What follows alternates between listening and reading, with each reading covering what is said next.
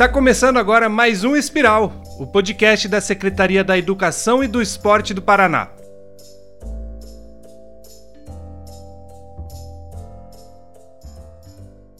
O podcast Espiral segue na série de episódios que abordam questões relacionadas ao novo ensino médio e nas mudanças que estão sendo implementadas aqui no Paraná. Seja muito bem-vindo ao episódio de número 11. Eu me chamo Felipe Martins e hoje o Espiral recebe o professor doutor Eloy Correa, que é técnico pedagógico de desenvolvimento curricular da Secretaria de Estado da Educação e do Esporte do Paraná. Para a conversa de hoje, o professor Eloy vai nos ajudar a entender uma parcela importante das mudanças e que tem gerado algumas dúvidas, que é o projeto de vida. Seja muito bem-vindo, professor. Eu agradeço o convite.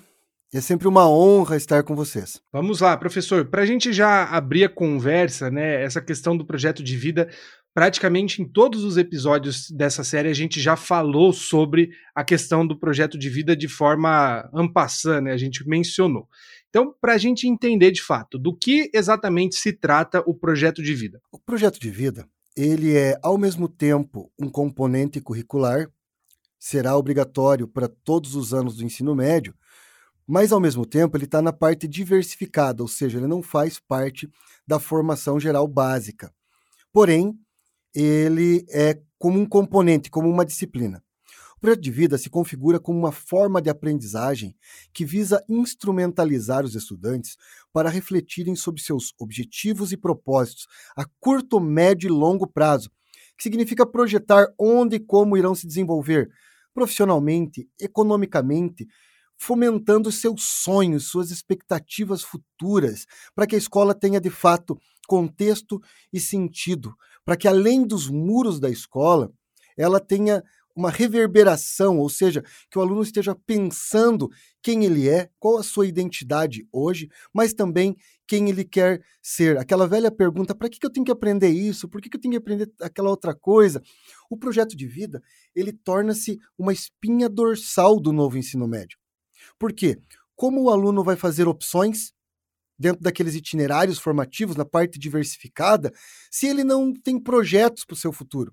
Então, o componente de projeto de vida está relacionado a, não apenas com os interesses individuais dos educandos, dos estudantes, mas também com seus propósitos coletivos, sociais, dimensionados pela ética, por valores morais preciosos à construção de uma sociedade civilizada, com oportunidade para todos, onde se promove o exercício da cidadania. Professor, você falou aí na, na sua resposta já um pouco disso, mas de forma objetiva. Por que nós temos que ter esse tipo de abordagem no ensino médio? A escola contemporânea enfrenta o desafio de alinhar-se aos anseios dos jovens.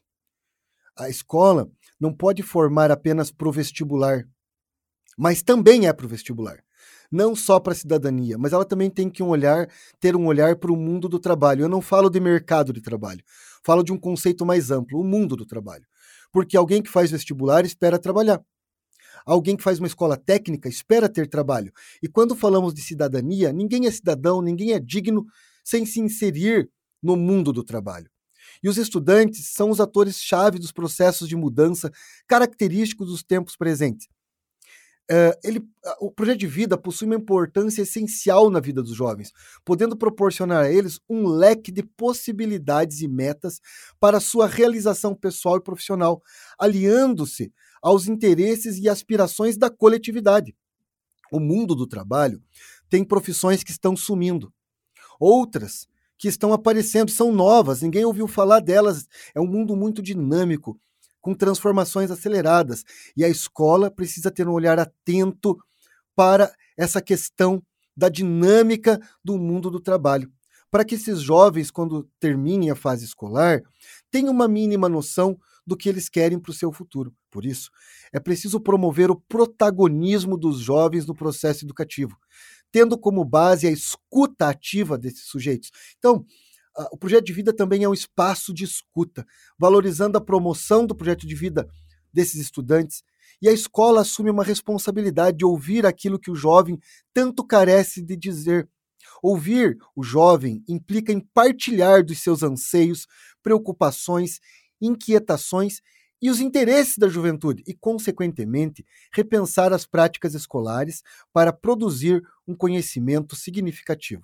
Muito bem. Então, professor, agora falando mais especificamente da implementação do projeto de vida no, no, currículo. Como que vai funcionar? Como que afeta a vida do profissional docente? Qual o tipo de professor que vai, vai ser responsável por essa parte? É, falando especificamente da implementação, como que vai se dar? São várias etapas. Algumas delas nós já iniciamos.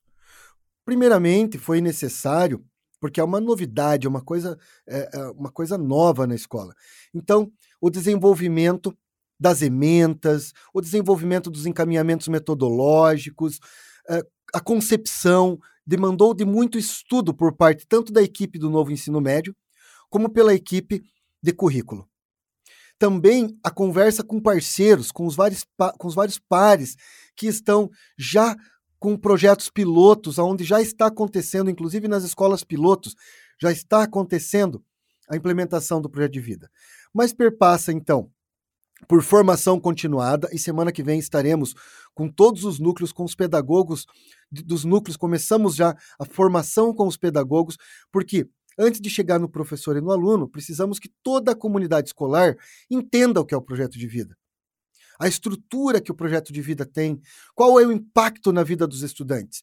E com isso, nós teremos uma série de encaminhamentos metodológicos do componente, promovendo a prática de diálogo permanente entre os estudantes, os professores, a comunidade, sempre valorizando as diferenças. Acho que uma questão importante da implementação do projeto de vida é a valorização das diferentes, das diferenças as novidades que as culturas juvenis estão trazendo, ações dialógicas que ocorrem de maneira coletiva, com respeito e empatia entre os sujeitos envolvidos. Então, parte do processo vai ser justamente ouvir os estudantes.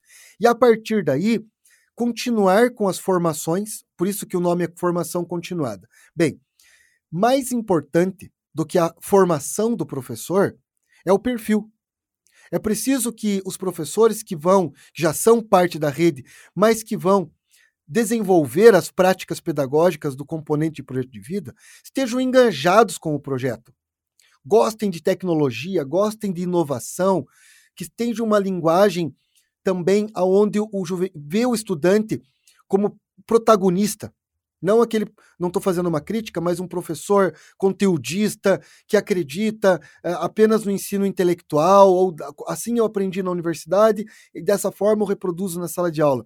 Ao contrário disso, precisa de um profissional dado a dinâmica da sociedade atual, que entenda essa questão da diversidade, o respeito à diversidade, a valorização dos diversos sujeitos e que o aluno passa por um momento autoral, ele tem que ser autor do próprio caminho.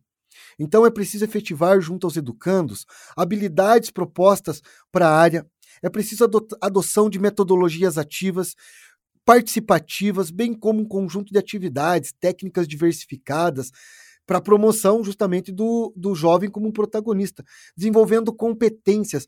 A, a BNCC, a Base Nacional Curricular Comum, ela não é pautada em conteúdos, ela é pautada em habilidades e competências que os estudantes precisam desenvolver. E o projeto de vida, além de ele ser bastante interdisciplinar, porque ele usa recursos, ferramentas e estratégias de todos os outros componentes. Então, os professores, independente da formação dele, é muito mais o perfil. Ele tem que estar engajado com os propósitos e objetivos do projeto de vida é, professores que gostam de fazer vivências, experimentações, que também trabalhem com a resolução de problemas, pesquisação, observação participante, diagnóstico de conhecimentos prévios, mapa mentais, seminários de profissões, uh, café cultural, roda de conversa, feira de conhecimento, mão na massa. Acho que uma palavra importante para o projeto de vida é mão na massa. Os estudantes fazendo suas próprias produções, pensando quem eles são, quem eles querem ser, conhecendo as regiões do Paraná onde ele mora, onde ele vive, quem ele é, qual é o, o mercado de trabalho que está disponível para ele, com os pés no chão, com muito planejamento, porém sonhando. Acho que o projeto de vida também é a possibilidade de fazer o aluno sonhar.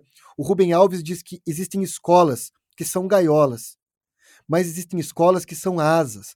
O projeto de vida veio para a escola ser asa, para ajudar, o, ajudar o aluno a sonhar e despertar o gosto pelo voo. Muito bem. Professor, para a gente já encerrar essa primeira parte do episódio, lembrando que a gente vai também conversar para ouvir a parte interessada, entre aspas, né, também os estudantes, eu queria agradecer já de, de antemão a sua disponibilidade de conversar com a gente e deixar livre aí o microfone caso você tenha alguma mensagem aí que a gente não tenha abordado ainda. Eu agradeço a oportunidade, estou sempre à disposição. E o novo ensino médio é uma, um currículo pensado não a partir de disciplinas isoladas, colocadas em gavetinhas, mas em componentes curriculares em diálogo dentro de um currículo dinâmico. Ele está em movimento. Ele é uma espinha dorsal dessa nova escola. O que se pensa quando se traz o projeto de vida é pensar então que o aluno precisa ser formado de maneira integral, e o reflexo disso tudo poderá ser visto justamente na vida em sociedade. A escola não pode formar apenas para uma coisa ou para outra isoladamente, ou só para a cidadania, ou só para o vestibular, ou só para o mundo do trabalho, mas para essas três dimensões. Como eu disse, uma espinha dorsal que vai conectar todos esses outros saberes e o processo de aprendizagem.